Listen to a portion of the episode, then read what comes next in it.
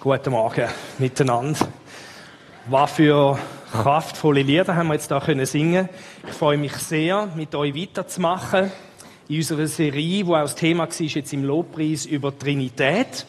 Und wir haben letzten Sonntag eine einfache Definition, was wir mit dem Wort meinen, kennengelernt. Es gibt gemäß der Bibel ein einziger Gott, aber irgendwie drei Personen, Vater, Sohn und Heiliger Geist. Und du hast die Aussage über das Wesen von Gott vielleicht schon gehört unter einem anderen Begriff. Wir brauchen jetzt Trinität, aber vielleicht hast du schon Dreieinigkeit gehört oder Dreifaltigkeit. Das sind drei unterschiedliche Begriffe für das Gleiche. Und ihr habt heute im Anschluss an der Predigt die Möglichkeit, Fragen zu stellen zur Predigt oder auch zu etwas, was ich letzten Sonntag gesagt habe. Ihr könnt über den QR-Code oder bei slider.com unter dem, äh, mit dem, dieser Zahl schaffen. Ihr könnt jetzt schon dort drauf. Es hat auch Sachen drauf von der ersten Predigt, vom ersten Gottesdienst. Das wird auch immer eingeblendet sein da hinten. Tust du es noch rein auf der Seite. Ihr könnt also während dem Gottesdienst, es gibt dann noch ein Lied, äh, während dem Lied nach der, äh, nach der Predigt könnt ihr noch eure Fragen dann auch noch bringen. Und dann kommt Dunja führen und stellt die, so weit das wir kommen. Wir knüpfen heute an bei dem, was wir letzten Sonntag gelernt haben über die Einigkeit. Und darum möchte ich den wichtigen Punkt, der für die heutige Predigt wichtig ist, von letztem Sonntag nochmal wiederholen. Anhand von dieser Bibelstelle, wo wir letzten Sonntag schon kennengelernt haben, am Anfang vom Johannesevangelium lesen wir, am Anfang war das Wort und das Wort war bei Gott. Also, da sagt die Bibel, wenn du quasi mit einem Teleskop auf den Anfang von allem, am Ursprung von aller Existenz gehst, schauen, was siehst du dort? Und dann sagt der erste Teil vom Satz, du siehst zwei Sachen. Du siehst irgendwie Gott und du siehst das Wort. Du siehst eine Vielfalt an Sachen. Und damit ja keiner von uns, der das liest, auf den Gedanken kommt, ja, wir haben zwei Götter oder irgendwie ein Gott, wo Gott ist allein und noch irgendwie ein Wort, wo nicht so ganz Gott ist oder überhaupt nicht, äh, kommt gerade der nächste Teilsatz. Äh, und Gott war das Wort. Da wird gerade gleichgesetzt. Also wir haben da wunderbar nebeneinander die Einheit.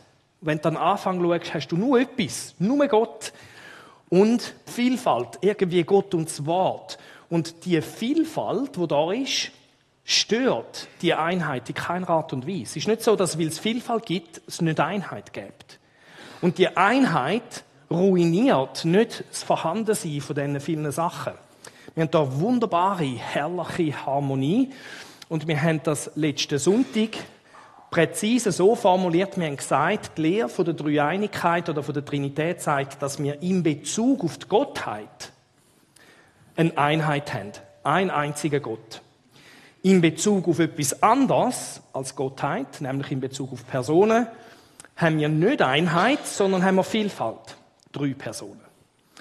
Und das mit dem in Bezug auf, das ist ganz wichtig. Und wir haben gesehen, dass wir da eine sehr äh, gute, eine vertrauenswürdige, glaubwürdige, aber auch erklärungsstarke Antwort haben auf den Ursprung von allem Sein. Wenn wir das Weltall anschauen, haben wir ja sehr viel Zeug.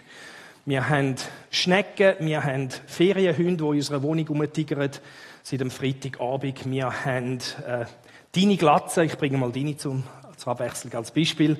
Ähm, wir haben Stein und Sterne und Atömli und alles Mögliche und einen feinen Kup zum Dessert. Wir haben eine Vielfalt und die Frage, die sich eigentlich fast alle Kulturen stellen, ist, was gibt dieser Vielfalt an Sachen ihre Einheit? Leben wir im Weltall in einem Kosmos oder in einem, was ist es Chaos.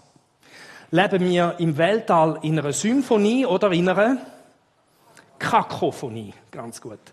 Genau. Gibt es eine Einheit zu all dieser Vielfalt an, Sachen, die herum sind? Ähm, und die Bibel hat da eine sehr gute Antwort und Kulturen, die die Dreieinigkeit noch nicht so vor Augen haben, stellen die Frage immer noch. Und ich habe zufällig letzten Dienstag eine Sendung geschaut vom Schweizer Fernsehen, Sternstunde Religion, ein Interview ähm, mit dem Professor Dr. Markus Gabriel von der Universität Bonn, ein Deutscher, da ist der, der ihn interviewt, den ich ausgezeichnet gefunden habe, äußerst spannend zum Hören. Und spannenderweise wird ihm eine Frage gestellt, die genau mit diesem Thema zu tun hat. Der Interviewer stellt ihm Fragen und ich spiele es euch nachher ab, aber ich möchte euch die Frage zuerst zeigen. Also da wird dem, ähm, Markus Gabriel die Frage gestellt. Sie würden also sagen, dass die Welt mehr ist als die Summe der Puzzleteilchen der Materie. Puzzleteil, das wären die Einzelsachen, das ist die Vielfalt. Und die Frage, die der Interviewer ähm, Markus Gabriel stellt, ist, gibt es denn etwas, wo all diesen Puzzleteilen Zusammenhang gibt? Gibt es eine Einheit in dieser Vielfalt? Das ist genau die Frage, die wir letzten Sonntag angeschaut haben. Und ich tue euch einfach ein Müsterli 60 Sekunden daraus vorspielen, dass ihr das geniessen könnt und vielleicht habt ihr dann Lust, um das ganze Interview zu hören. Das heißt, Sie würden sagen, dass die Welt mehr ist als die Summe der, sagen wir, Puzzleteilchen der Materie. Fraglos. Also, wir wissen ja alleine nicht, wenn wir die Idee hätten, dass die Wirklichkeit insgesamt nichts anderes ist als Verschiebungen sozusagen materiell-energetischer Systeme, ja, also Materialismus mit moderner Physik erklärt. Also die Wirklichkeit ist ein Puzzleteilchen und dann noch eins und wenn man fertig ist, dann hat man sie, ja. Was man dabei aber von vornherein übersieht, äh, ist natürlich, dass unsere naturwissenschaftlichen erfolgreichen, beeindruckenden Erklärungen eben dieser Puzzlestruktur selber ja schon Dinge in Anspruch nehmen, die naturwissenschaftlich nicht erklärbar sind. Zum Beispiel, warum ist die Natur mathematisch beschreibbar? Und die Frage ist bis heute nicht geklärt.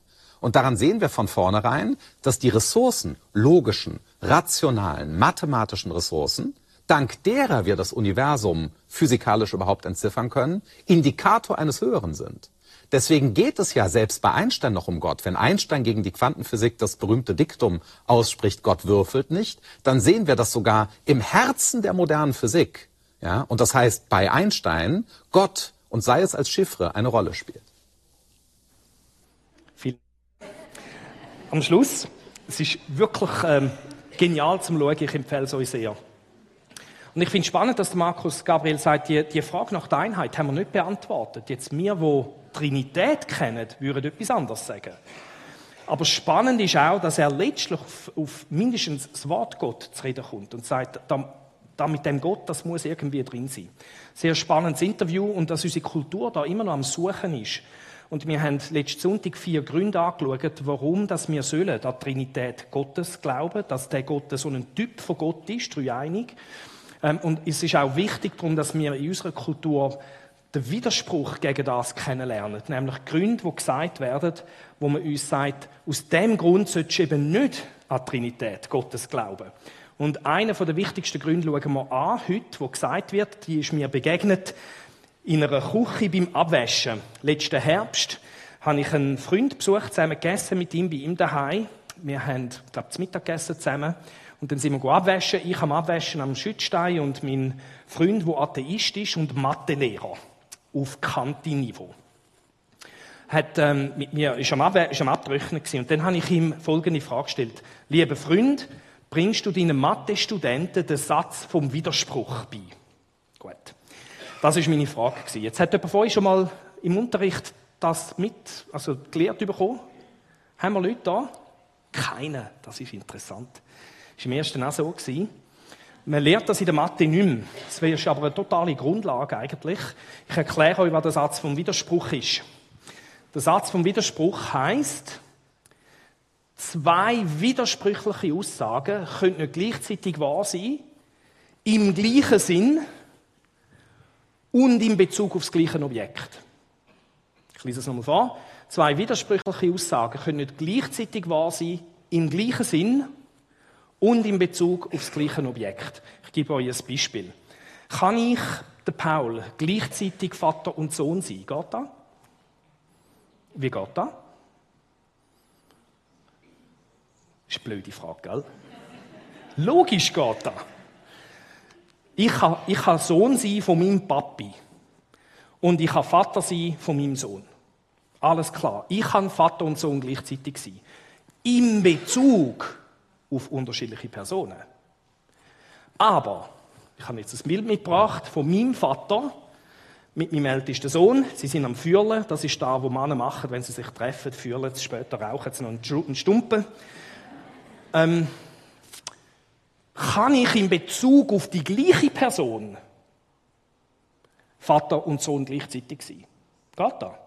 Kann ich der Sohn sein von dem da, von Ueli, und gleichzeitig sein Vater. Geht das? Wieso geht das nicht? Ja, Ich bin ja dann nicht um, zu zeugen. Wenn er mich zeugt, dann komme ich nach ihm und dann kann ich nicht vorher da sein, zum ihn zu zeugen, weil er bräuchte ja mich als Papi. Und merke da, jetzt brauche ich das Wort Vater und Sohn sein im gleichen Sinn.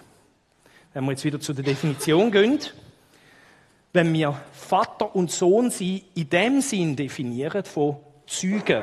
Einer zeugt der andere. Der andere ist noch nicht um, wenn er noch nicht gezeugt ist. Wenn wir es in dem Sinn brauchen, kann ich nicht in Bezug auf das gleiche Objekt gleichzeitig Vater und Sohn sein in Bezug auf meinen Papi. Das geht nicht. Unmöglich. Und wie merken wir das? Wenn ich jetzt zu euch und würde sagen, ich bin sowohl der Vater wie auch der Sohn von meinem Papi. Was würde er denn denken? Der hat irgendwie, also, ich, ihr kommt Bedenken über, oder? Und, und, und was ist, wenn ich jetzt komme und mit tiefer Stimme und mit Augenbrauen so nach innen und wir sagen, ich verrate euch ein Geheimnis. Ich bin sowohl Papi wie auch Sohn von meinem Papi. Was würde er dann denken? Uh, jetzt hat er etwas Tiefes und Wichtiges, ein tiefes Geheimnis verraten. Nein, das denkt er nicht. Ihr lauft raus und denkt, komm nächsten Sonntag wieder. Weil, weil, warum? Und das spüren wir instinktiv. Das geht direkt gegen den Satz vom Widerspruch. Es kann nur eine von beiden Aussagen wahr sein. Es können nicht beide Aussagen gleichzeitig wahr sein. Wenn sie im gleichen Sinn und in Bezug auf das gleiche Objekt gesagt sind. Es geht nicht, es ist unmöglich. Das ist der Satz vom Widerspruch. Wir kennen viele so Sachen. Es ist nicht möglich, das geht gegen den Satz vom Widerspruch, dass der Kreis viereckig ist. Äh, das ist ein direkter Widerspruch. Insofern wir eckig und kreisförmig im gleichen Sinn brauchen und auf das gleiche Objekt bezogen sind. Äh, wir spüren das sofort. Das ist ein Weg, wie wir Lügen entlarven können. Meine Frau ist mit zwei Kindern und einem Ferienhund äh, außer Haus, weit weg im Tessin. Okay? Ich bin mit einem von meinen Kindern daheim. Wir essen am Tisch nur ein Pack Gutzli fertig und lassen ein Gutzli zurück am Schluss. Und ich sage meinem Kind, liebes Kind von mir, das behalten wir fürs Mami, wenn sie zurückkommt. Ich gehe schnell etwas erledigen in der Wohnung. Ich komme zurück, das Gutzli ist weg. Ich sage, du hast das Gutzli gegessen. Mein Kind sagt, ich habe das Gutzli nicht gegessen. Kann das gleichzeitig wahr sein? Es geht nicht. Es geht gegen den Satz vom Widerspruch. Weil in Bezug auf das eine Gutzli ist Essen, sofern wir Essen im gleichen Sinn meinen, kann es nicht gehen. Es ist ein direkter Widerspruch und ich, ich entlarve da als eine Lüge. Einer von uns beiden ist am Lügen. Die eine von uns sagt, das Kind hat die Wahrheit gesagt. Der Papi hat es genommen. Nein, es ist umgekehrt natürlich.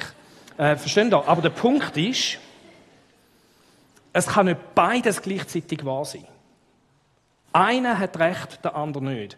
Wir entlarven die Lügen so. Wir haben das auch in der Bibel. Wir haben in der Bibel ganz am Anfang im zweiten Kapitel der Bibel Gott, wo Adam sagt, ich habe einen Garten gemacht mit einem Haufen feinen Früchten und Bäumen und Sträucher und Kräutli und Beere. Du darfst von allem essen, außer von einem. Wenn von dem einen Baum isst, wenn du von dieser Frucht isst, musst du sterben. Das ist Gott im Kapitel 2, sagt er am Adam. Im Kapitel 3 kommt die Schlange, redet zu der Eva und sagt, hat echt Gott wirklich gesagt, dass ihr von keinem von diesen Sträuchern und Bäumen und Früchten essen Er kommt mit einer schlauen Frage und Eva durchschaut das sofort und sagt, nein, nein, nein, ich muss dich korrigieren. Gott hat etwas anderes gesagt. Sie wiederholt mehr oder weniger, was Gott gesagt hat. Und dann wechselt die Schlange die Strategie und geht in direkten Widerspruch gegen das, was Gott vorhin gesagt hat und sagt, wenn du von dieser Frucht isst, musst du nicht sterben. Jetzt haben wir da natürlich sofort einen direkten Widerspruch in Bezug auf den gleichen Baum. Und Essen ist physisch gemeint Okay?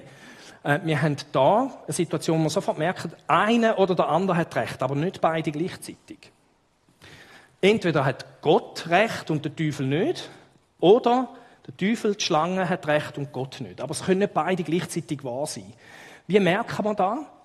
Wir merken da, weil wir instinktiv gut spüren, das geht gegen den Satz vom Widerspruch. das haben wir voll drauf, das checken wir. Also was wir da lernen, ist Widerspruch, zwei widersprüchliche Aussagen im gleichen Sinn und aufs Gleiche bezogen. Widerspruch ist ein Zeichen, dass eine Lüge muss vorhanden sein. Eine von diesen beiden hat recht, der andere ist eine Lüge. Gut. Jetzt gehen wir zurück in die Küche. Ich habe meinen atheistischen Freund die Frage gestellt, bringst du deinen Studenten in der Mathe den Satz vom Widerspruch bei? Und das ist wie aus der Kanone geschossen gekommen. Nein, ich bringe es ihnen nicht bei, aber ihr Christen müsstet das endlich mal lernen. Und ich bin so ein bisschen erstaunt gewesen, dass das so direkt und so klar gegen uns Christen kommt. Und dann habe ich gesagt, ja, wenn du deinen Mathe-Schülern schon nicht beibringst, wieso müssten wir Christen denn das verstehen?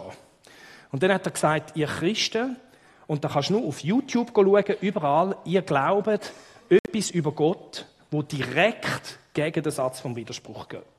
Ihr glaubt an ein Gott und an drei Götter. Das geht gegen den Satz vom Widerspruch. Ihr glaubt etwas, wo gar nicht möglich ist. Das ist seine Aussage. Jetzt habe ich ihm Recht geben. Ich habe ihm gesagt, du hast recht. So wie du Dreieinigkeit formuliert hast, hast du recht. Das ist unmöglich, weil es geht gegen den Satz vom Widerspruch. Zum guten Glück habe ich ihm dann gesagt, formuliert mir das anders. Sein Vorwurf war, die Lehre der Trinität geht gegen den Satz vom Widerspruch und kann darum unmöglich wahr sein. Es geht nicht. Und ist demzufolge irrational daran zu glauben. Ich, kann jetzt nicht, ich bin jetzt anständig gewesen und habe ihm nicht gesagt, gell, du glaubst, ich bin dumm, sondern ich habe eine gute Rückfrage gestellt. Und ich bin sehr dankbar gewesen, dass ich verstanden habe, wir formulieren die Dreieinigkeit eben gerade nicht so. Wir sagen nicht, das haben wir letzten Sonntag angeschaut, die Dreieinigkeit ist 1 plus 1 plus 1 gleich 1. Eben gerade da machen wir nicht. Sondern wir sagen in Bezug auf etwas Einheit, ein Gott. Und in Bezug auf etwas anderes, auf die Anzahl Personen, haben wir drei Personen. Da widerspricht im Satz vom Widerspruch in keinster Art und Weise. Da ist absolut möglich. Es ist sehr einfach, das leicht zu verändern, so dass es eben tatsächlich gegen den Satz vom Widerspruch geht. Mein atheistischer Freund hat eine Variante dann gesagt, oder? Wenn er gehört hat auf YouTube, ist das Christen da glauben. Das ist ein Gott und drei Götter. Es ist nur ein Gott und es ist drei Götter. Das geht natürlich direkt gegen den Satz vom Widerspruch. Oder Gott ist eine einzige Person und drei Personen. Das würde auch direkt gegen den Satz vom Widerspruch gehen. Diese Sachen sind schlicht unmöglich. Und da sehen wir etwas Wichtiges und das ist das, was wir mitnehmen heute. Trinität, wenn wir sie richtig formulieren, ist eben kein Widerspruch, sondern ein Mysterium. Trinität ist nicht ein Widerspruch, sondern ein Mysterium. Was ist der Unterschied? Was ist ein Mysterium? Ein Widerspruch ist etwas, das ist gar nicht möglich. Ein Mysterium ist etwas, wo wahr ist, aber wo widersprüchlich scheint, weil ich es noch nicht genug verstanden habe. Das ist ein Mysterium. Ähm, der Paulus braucht das Wort Mysterium in seinen Brief ziemlich viel. Ich zeige euch ein Beispiel. Da schreibt er, mir, dem Allergeringsten unter allen Heiligen, ist die Gnade gegeben worden, den Heiden zu verkünden, den unausforschlichen Reichtum Christi. Und das ist ein wichtiges Wort, unausforschlich. Gott ist ewig, ist groß, ist unerforschlich in dem Sinn, dass wir nie werden an einen Punkt kommen, wo wir sagen können, wir haben alles von Gott verstanden. Äh, und das ist etwas, was ich super cool finde. Ich finde es mega, dass, das macht etwas in meiner Seele, wenn ich etwas Neues über Gott entdeckt habe. Äh, das macht bei mir, puh, puh, das, das holt mich wirklich ab. Und in der Ewigkeit werden wir nicht plötzlich allwissend und wissen alles, so wie Gott alles weiß. Nein, wir werden dann mehr wissen. Aber wir werden eine Ewigkeit lang äh, in der ewigen Unausforschlichkeit Gottes können weiter eintauchen und neue Sachen lernen. Das finde ich wesentlich interessanter als allwissend zu sein. Ähm, und das ist da, wo der Paulus darüber redet. Da bei Gott gibt es einen Reichtum an Einsicht, wo so groß ist, dass es nie zu Ende erforscht wird. Und dann redet er weiter und sagt, von dem unausforschlichen Reichtum und für uns alle ans Licht zu bringen. Also was sagt er da? Er sagt, ich darf aus dem unerforschlichen Topf etwas rausholen und für alle ans Licht bringen. Etwas, was bis jetzt nicht klar war, darf ich euch jetzt erzählen und klar machen. Wie Gott sein Geheimnis, und da kommt jetzt das Wort Mysterion, ins Werk setzt, das von Ewigkeit her verborgen war, in ihm, also in Gott sind gewisse Worte noch verborgen und uns noch nicht klar, der alles geschaffen hat, damit jetzt kund werde die mannigfalte Weisheit Gottes. Da lernen wir ganz viel über Mysterien. Was sind Mysterien? Ein Mysterium ist etwas, wo wahr ist, aber weil ich es noch nicht fertig verstanden habe, scheint es widersprüchlich. Das ist ein Mysterium. Wir kennen ganz viele Mysterien. Wir wissen zum Beispiel noch nicht so wirklich, was ist Licht. Es gibt Aussagen über das Licht, die scheinbar sich widersprechen. Aber gibt es Licht? Es gibt Licht. Das ist da, das existiert. Das Wesen vom Licht ist ein Mysterium. Ich kann euch sagen, ich habe mal versucht zu schauen, was die besten Hirnis über das Wesen der Zeit, was ist Zeit, äh, sagen. Du, je tiefer du drin gehst, desto mehr merkst wir wissen nicht, was Zeit ist. Das ist ein Mysterium. Also, wir haben Mysterien und ähm, da sehen wir eine Definition. Das ist etwas, wo zwar wahr ist, aber es scheint widersprüchlich, weil wir es noch nicht verstanden haben. Das Zweite, was wir da sehen, ist, gewisse Mysterien werden wir eines Tages verstehen. Andere aber nie. Unser Verstand ist begrenzt und wir werden im Verlauf von unserem irdischen Leben wahrscheinlich gewisse Sachen, die jetzt mysteriös sind, werden wir anfangen zu verstehen und dann sind sie nicht mehr mysteriös. Dann verstehen wir es. Und in der Ewigkeit werden wir nochmal eine ganze Reihe davon auch noch anhängen. Sachen, die jetzt mysteriös sind, werden dann nicht mehr mysteriös, aber wir werden nie alles erkennen. Und dann kommt nochmal eine wichtige Aussage aus dem Text, den wir gerade gelesen haben. Für Gott ist nichts mysteriös sondern er versteht und durchschaut alles. Gott sieht alles, versteht alles. Es gibt für ihn kein Mysterien. Und das ist ein Grund, warum wir ihm vertrauen können. Das ist ein Grund, warum da, was Gott uns sagt, auch wirklich verhebt. Da, was er sagt, ist wahr. Er, wo alles versteht, sagt uns manchmal etwas, wo uns helfen kann, etwas, was wir noch nicht verstehen, eben tiefer zu verstehen ein Mysterium aufzudecken. Wir haben im Christentum selbstverständlich ziemlich viele Mysterien. Wir verstehen bei weitem nicht alles, was Gott uns sagt in seinem Wort. Aber, und das ist jetzt ganz eine wichtige Aussage, wir haben im Christentum keine Widersprüche. Wir lehren im Christentum nicht Sachen, Zeug, wo unmöglich ist. Wir lehren im Christentum nicht Zeug, wo letztlich sich als Lüge muss entpuppen. Und darum ist für uns die Frage, wenn wir irgendetwas lesen in der Bibel oder ein Prediger erzählt irgendetwas oder du liest ein Buch oder schaust einen YouTube-Clip und hörst 1 plus 1 plus 1 gleich 1. Ähm, wie merken wir bei etwas, wo wir hören, ob wir es mit einem Widerspruch zu tun haben oder mit einem Mysterium? Überlegt euch da mal. Es kommt irgendeine Aussage zu dir. Wie merkst du, ist das ein Mysterium, etwas, das ich einfach noch zu wenig gut verstand und wenn ich ein bisschen Zeit verbringe, dann werde ich es besser verstehen und wird sich zeigen, nein, es ist wahr. Habe ich es mit dem zu tun? Oder habe ich es mit einem Widerspruch zu tun? Wo unmöglich ist jetzt und auch morgen und übermorgen und für immer. Wie merken wir den Unterschied? Was würde ihr sagen? Haben wir einen Vorschlag? Riskieren mal etwas. Entschuldigung? Wenn man es probiert zu verstehen, das ist ganz ein guter Schritt. Mal einfach sich mehr damit befassen, oder? Und mal schauen, jetzt verstand ich es nicht, verstand ich es vielleicht, nachdem ich mich damit befasst habe. Das ist, ganz, das ist ganz etwas Gutes. Das ist das, was wir die ganze Zeit machen in unseren Ausbildungen. Genau. Gibt es noch mehr Gedanken? Was könnte uns helfen, zu merken, haben wir es mit einem Widerspruch oder einem Mysterium zu tun? Entschuldigung? Intuition. Spannend. Ja, ähm, das hat mit damit zu tun, dass wir es uns vielleicht vorstellen können, oder? Können wir es uns vorstellen, auf das kommen wir dann noch. Ausprobieren, danke vielmals. Das ist von da hingekommen, jawohl. Jetzt aufgrund von dem, was wir heute Morgen gehört haben, was könnte uns auch noch helfen? An der Bibel prüfen.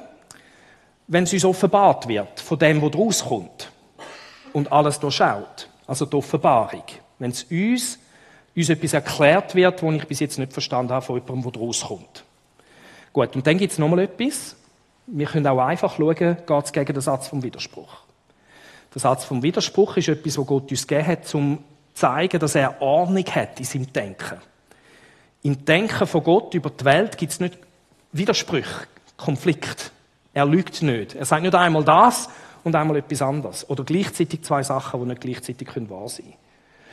Der Satz vom Widerspruch ist ein wunderbares Geschenk an uns, zum zu merken, haben wir es da mit einem Widerspruch zu tun oder haben wir es mit einem Mysterium zu tun. Also ich würde sagen, zwei Kriterien. Sagt es uns Gott in seinem Wort und geht es gegen äh, den Satz vom Widerspruch. Und Trinität ist ein super Beispiel von dem. Wir haben in der Bibel, im Wort, wird uns offenbart, dass Gott so ist. Gott ist irgendwie ein Gott, aber drei Personen sind da rum. Und die christliche äh, hat große Investitionen gemacht, um das in einer Art und Weise zu formulieren, dass es eben gerade nicht gegen den Satz vom Widerspruch geht, sondern dass es logisch möglich ist. Äh, und da haben wir jetzt ein gutes Beispiel für das. Und es ist ja nicht so einfach, Trinität zu verstehen, gell? Äh, weil beim Mensch haben wir immer ein Mensch und eine Person. Also wenn ich mich heute Morgen der Franziska zugewendet habe, sie ist gekommen und hat eingerichtet, da habe ich gewusst, da ist ein Mensch, Franziska, und es ist Franziska. Eine Person ist da. Okay? Überall, wo mir einer Person begegnet, so in unserem Leben, stellen wir fest, es gibt einfach immer nur eins von denen und eine Person. Was denke ich, wenn jemand, ein Mensch dorthin kommt und irgendwie hat zwei Personen rum? Dann ist ein Problem vorhanden. Da ist eine Schizophrenie vorhanden oder etwas. Oder?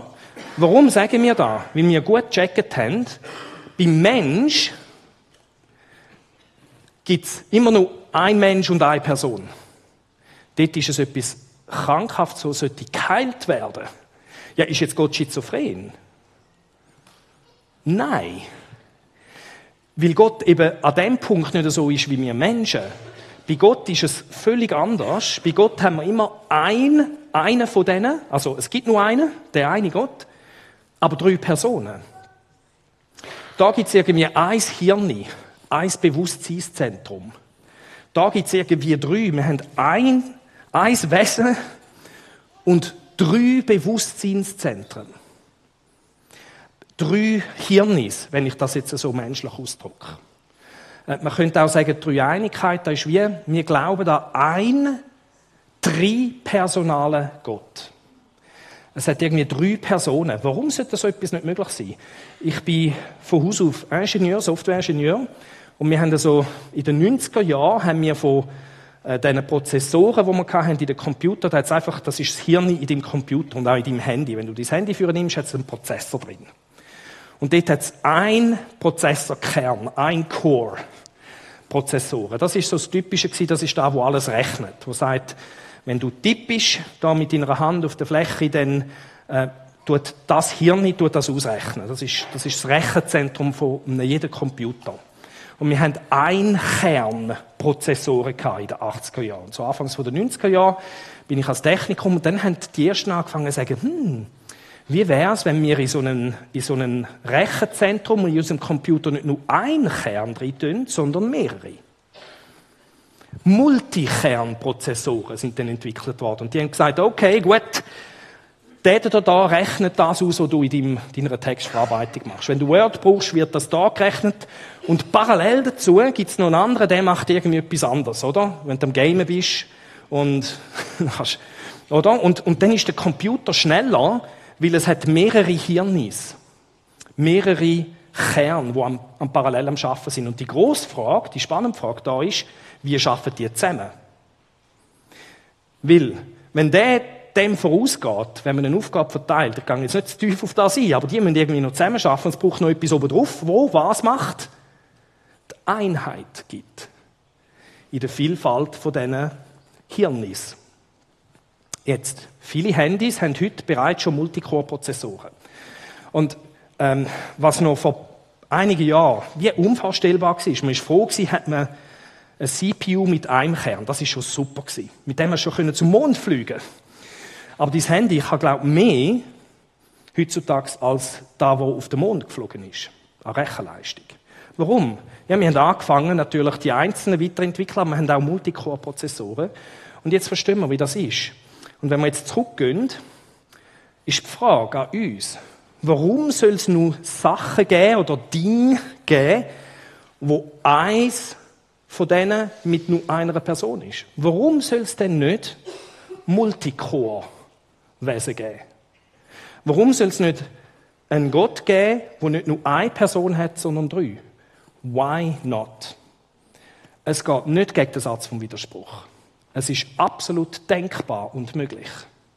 Das ist nur ein Bild, das ich brauche, aber das ist das, was wir hier haben. Manchmal müssen wir unsere Vorstellungskraft, unsere Intuition, das ist das, was vorher vorher, ein bisschen öffnen und sagen, warum soll es denn nicht wahr sein, was uns die Bibel da erzählt über Gott? Mysterien haben wir viele in der Bibel. Widersprüche sollten wir keine haben. Wenn wir einen Widerspruch formulieren, wenn wir die Bibel lesen, haben wir vermutlich noch nicht so gut verstanden, was die Bibel wirklich am Sagen ist. Denn bei Gott gibt es keine Mysterien und es gibt bei Gott auch keine Widersprüche. Und ihr könnt jetzt dann eure Fragen bringen.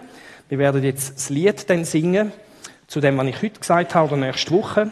Aber ich hoffe, dass wir verstanden haben, dass der Vorwurf als Christentum, dass wir als Christen mit der Trinität etwas glauben, wo tiefst irrational und unmöglich ist. Dass ihr jetzt gut verstanden habt, dass das, der Vorwurf, der hebt nicht. Wir formulieren die Dreieinigkeit ja gar nie so. Wer die Dreieinigkeit so formuliert, der hat nur eine Karikatur von Gott formuliert, aber nicht die wirkliche Lehre. Und ich finde es so cool, so Sachen neu zu entdecken. Äh, wo der Paulus im Römer Kapitel 11 etwas Neues in der unausforschlichen Tiefe von Gott entdeckt hat bricht es so richtig aus ihm raus und er sagt, wow, das habe ich noch nicht gesehen. Jetzt sehe ich es.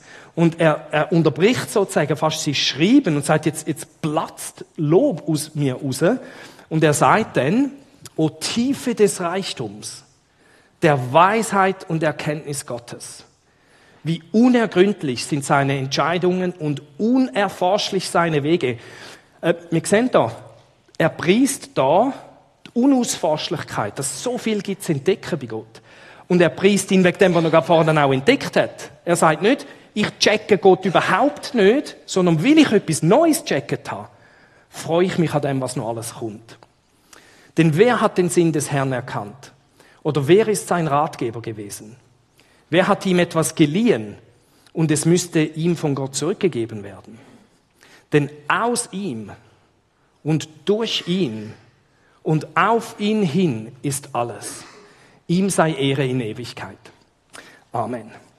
Und ich lade noch ein zum Aufstehen für ein Gebet und dann fürs Lied und nachher wird Dunja eure Fragen weitergeben. Du drei eine Gott, wir staunen, wenn wir, wie es Martina auch gesagt hat am Anfang, wenn wir eine Art wie einen Türspalt auftun und schauen, was, wer, wie du bist. Und das, das dehnt unsere, unsere Grenzen, weil wir bei dir etwas sehen, wo wir so überhaupt nicht bei uns feststellen. Bei uns gibt es immer nur eine Person und nicht mehrere. Und wir schauen dich an und du bist an dem Punkt wenigstens so komplett weiter oder anders und, und in einer Art da, wie wir das so uns schwer vorstellen können. Und gleich wissen wir, du bist so.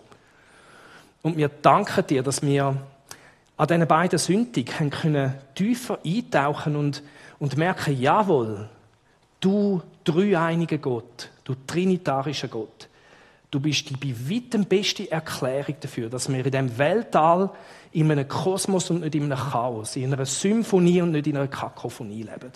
Wir preisen dich, dass du diesen vielen einzelnen Sachen Sinn und Einheit gibst.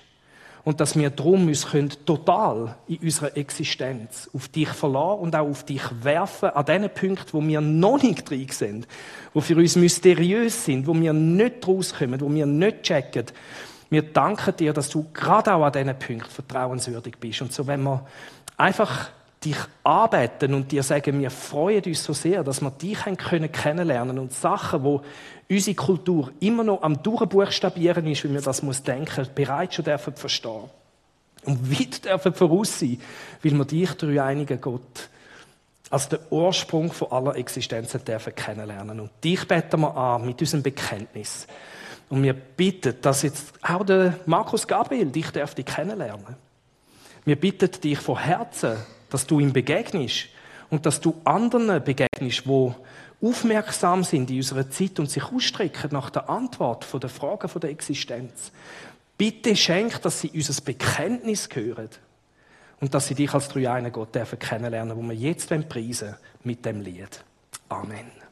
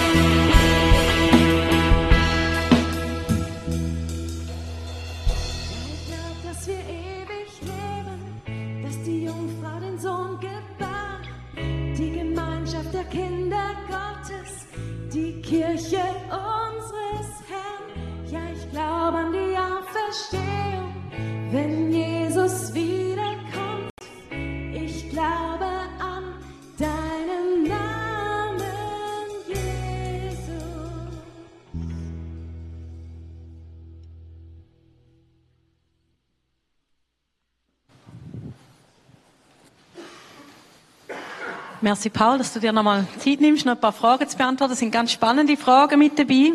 Äh, wir werden nicht alle schaffen, aber ähm, als erstes habe ich eine Frage zur Definition vom Mysterium, respektive es ist vielleicht sogar eine Aussage, nämlich ist dieses nicht zum Schluss unergründlich und bleibt geheimnisvoll, unabhängig davon, wie viel wir darüber nachdenken. Das Geheimnis von der Trinität ist vermutlich gemeint, oder? oder Also Definition eines Mysteriums.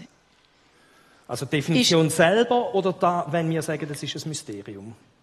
Zur Definition eines Mysteriums. Zur Definition eines Mysteriums ist dieses nicht bis zum Schluss unergründlich und bleibt geheimnisvoll, unabhängig davon, wie viel wir darüber nachdenken. Also ein Gut, Mysterium. ich finde die Fragestellung verstand ich nicht ganz. Ich würde sagen, Definition ist klar. Die Definition vom Mysterium ist kein Mysterium. Darum gehe ich davon aus, gemeint ist zum Beispiel Trinität oder das Wesen von Licht. Und dort wäre ich einverstanden. Ich glaube, Trinität wird äh, in Ewigkeit das Mysterium bleiben, aber wir werden Aspekte davon immer mehr können verstehen. Das heißt, wir werden Also Gott immer besser können verstehen. Elemente davon werden immer weniger ein Mysterium sein und werden Sachen sein, wo man sagt, logisch, das leuchtet mir ein. Okay. Ähm,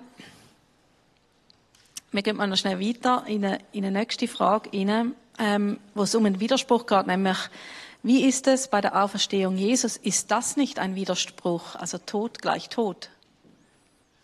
Aha, ja, das ist eine gute Frage. Also, ich gehe davon aus, Jesus ist in dem Sinn nur physisch tot gewesen und nicht seelisch tot. Dort würde ich eine Unterscheidung machen. Jetzt, was den Widerspruch anbelangt, wir haben ja sehr betont in der Definition vom Satz vom Widerspruch, dass es immer der gleiche Sinn muss sein.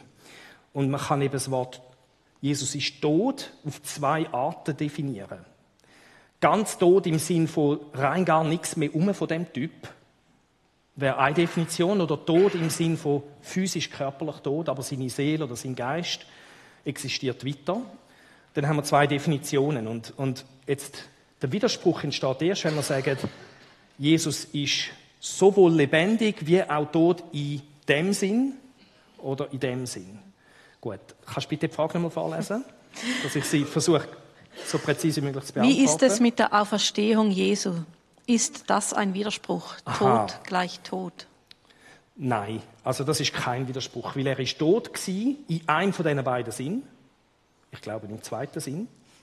Äh, Und nachher ist er auferstanden. Es gibt Leben nach dem Tod. Ähm, genau, also da hätten wir keinen Widerspruch. Ja. Okay. Dann eine Frage, die schon im ersten gestellt worden ist, aber da jetzt auch geliked worden ist. Ist Gott als Geist nicht in uns allen? Oder anders gesagt, sind wir nicht alle ein Teil Gottes? Ja, sind wir alle ein Teil von Gott. Also die Überzeugung von der Bibel ist ja nicht, dass wir, wenn Gott in uns wohnt, wir selber vergöttlicht werden. Sondern was passiert ist, das werden wir dann in der Serie noch anschauen, wir nehmen den Anteil am Leben von Gott. Aber wir werden nicht selber göttlich. Sonst hätten wir noch ein paar anspruchsvolle Kurven da in unserer Existenz zu, zu bewältigen.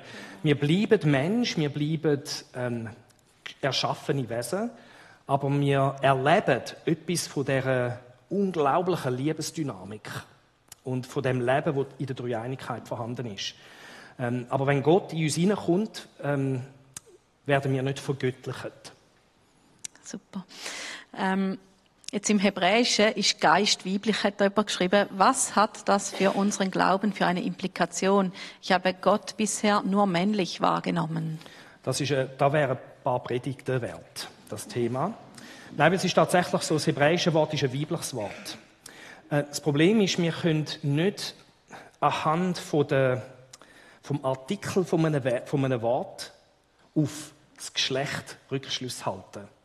Also, ähm, wir haben zwar der Mann und die Frau, aber ähm, die Katze, ist jetzt das eine weibliche oder eine männliche Katze? Der Kater ist dann der Der männliche Kater. davon. Danke, gut. Ich bin jetzt am Studieren, was für... ähm, da könnte man dann vielleicht helfen. Was hast du für ein Beispiel? Ja, das ist ganz einfach. Das ist unsere deutsche Kultur, wo wir unsere Sprache so haben. Es gibt auch Sprachen, wo, wo du nicht klar definierte männliche und weibliche Wörter Das ist ja so. Aber wir haben auch, wir haben auch Objekte, die männlich zu verstanden sind, die mit einem weiblichen ähm, äh, Artikel bezeichnet werden. Ich habe jetzt noch so einen gesucht, es ist mir jetzt gerade nicht gekommen. Ja, kommt euer Beispiel, ja? Ich sehe nicht, wo du redest. Entschuldigung, ich muss dich können sehen. Danke vielmals. Die Katze. Also, das Einzige, was ich jetzt am sagen bin, ist, dass Ruach und das äh, Hebräische äh, von dem Wort ist ein, weibliches, ein weiblicher Artikel. Das Problem mit dem Argument ist, dass wir dort die Weiblichkeit Gottes nicht holen können, weil das sprachlich nicht verhebt. Ähm, der Arm, die Hand. Gut, du kannst es natürlich auch so anschauen. Ist jetzt mein Arm weiblich, weil es einen weiblichen Artikel hat? Und meine Hand ist männlich, weil es einen männlichen Artikel hat? Das stimmt nicht, oder? Also das Vorhandensein von weiblichen oder männlichen Artikeln ist kein Hinweis auf das Geschlecht von etwas. Verstehen wir den Gedanken? Moment. Jetzt, äh, dass Gott weibliche Züge hat, da holen wir viel besser an einen anderen Ort als bei dieser sprachlichen Geschichte. Nämlich, wir lesen von, von Sachen, die Gott macht oder auf seinem Herzen ist, wo typischerweise einem weiblichen oder einem mütterlichen zugeordnet ist. Ähm, Und ein gutes Beispiel ist Jesus selber, der sagt, ich, ich, Jerusalem, du bist verloren, ich hätte dich wollen sammeln wie eine Henne ihre Küken. Äh, Er, er braucht einen, weiblichen Beschreib für ihn als männliches Wesen. Die Weiblichkeit Gottes, die ist in der ganzen Bibel, aber die holen wir nicht über Sprachliche. Und es wäre sehr wichtig, zum, es kann sein, dass wir nächsten Sonntag beim Vater, nächsten Sonntag ist das Thema der Vater, da haben wir ein männliches Bild, äh, auf das zu reden kommen. Nein, Gott hat auch weibliche Züge, ganz eindeutig, weil Mann und Frau sind im Bild Gottes geschaffen. Sowohl der Mann wie auch, das ist sehr, sehr wichtig, genauso die Frau. Das heißt, im Weiblichen hat es Elemente drin, die von Gott kommen. Ganz eindeutig. Das heißt, in dem Sinn kann man sagen, Gott ist weiblich und wir müssen sehr gut aufpassen, dass wir das Element nicht, nicht, nicht vergessen und verloren gehen. Danke vielmals. Jetzt haben wir dort noch eine Frage gehabt.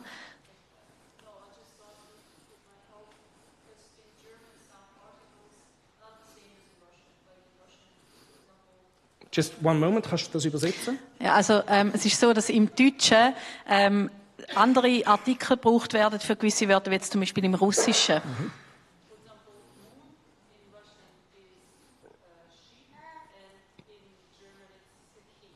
Also zum Beispiel der Mond ist im Deutschen ähm, männlicher Artikel und im, äh, ähm, im Russischen? Russischen ist es ein weiblicher Artikel davor. Genau, also was ist jetzt der Mond? Ist der Mond weiblich oder ist der Mond männlich? Oder etwas Mein- ganz anderes. Mein Punkt, mein Punkt ist einfach, die Sprache hilft uns da nicht weiter. Das ist mein Punkt. Wir müssen, wir müssen nicht die Sprache brauchen, sondern wir müssen an anderen Orten schauen. Ja. Danke vielmals. Danke vielmals. Also, wir kommen zur letzten Frage, weil die Zeit ist schon so vorgeschritten, aber kann Gott gleichzeitig in allen Personen auftreten? Und wenn nein, zu wem hat denn Jesus bettet? Das ist eine sehr gute Frage. Jawohl, Gott tritt immer in allen drei Personen gleichzeitig auf. Warum? Weil es drei Personen gibt. Die Aussage von der Dreieinigkeit ist ja nicht, es gibt nur eine Person und eine Zeit lang nimmt der Maske und sagt, ich bin jetzt der Papi. Oder? Ich bin, ich bin der Vater. Und dann tut die eine Person die eine Maske ablegen und sagt, und jetzt nehme ich eine zweite, Jesus, der Sohn. Und der Vater ist nicht mehr rum. Oder? Und dann Jesus weg und dann der Heilige Geist. Nein, wir glauben in der Dreieinigkeit, dass alle drei schon immer gegeben hat. Immer gleichzeitig. Und wir sehen die miteinander auftreten beim, bei der Taufe von Jesus. Der Heilige Geist und die Stimme vom Vater und der Sohn Jesus Christus. Ähm, und das wäre nie leer. Das wäre eben, wir glauben eben nicht einfach an ein Gott und eine Person, wo sich unterschiedlich zeigen, sondern wir glauben an einen Gott mit drei Personen. Und darum hat der Jesus, als er gebetet hat, hat er zum, zu seinem Vater gebetet. Ja. Danke Okay. vielmals, Paul. Ich hoffe, wir haben ein bisschen mehr von dem Mysterium verstanden jetzt, ähm, durch die Predigt und auch durch die Frage, die wir gestellt haben.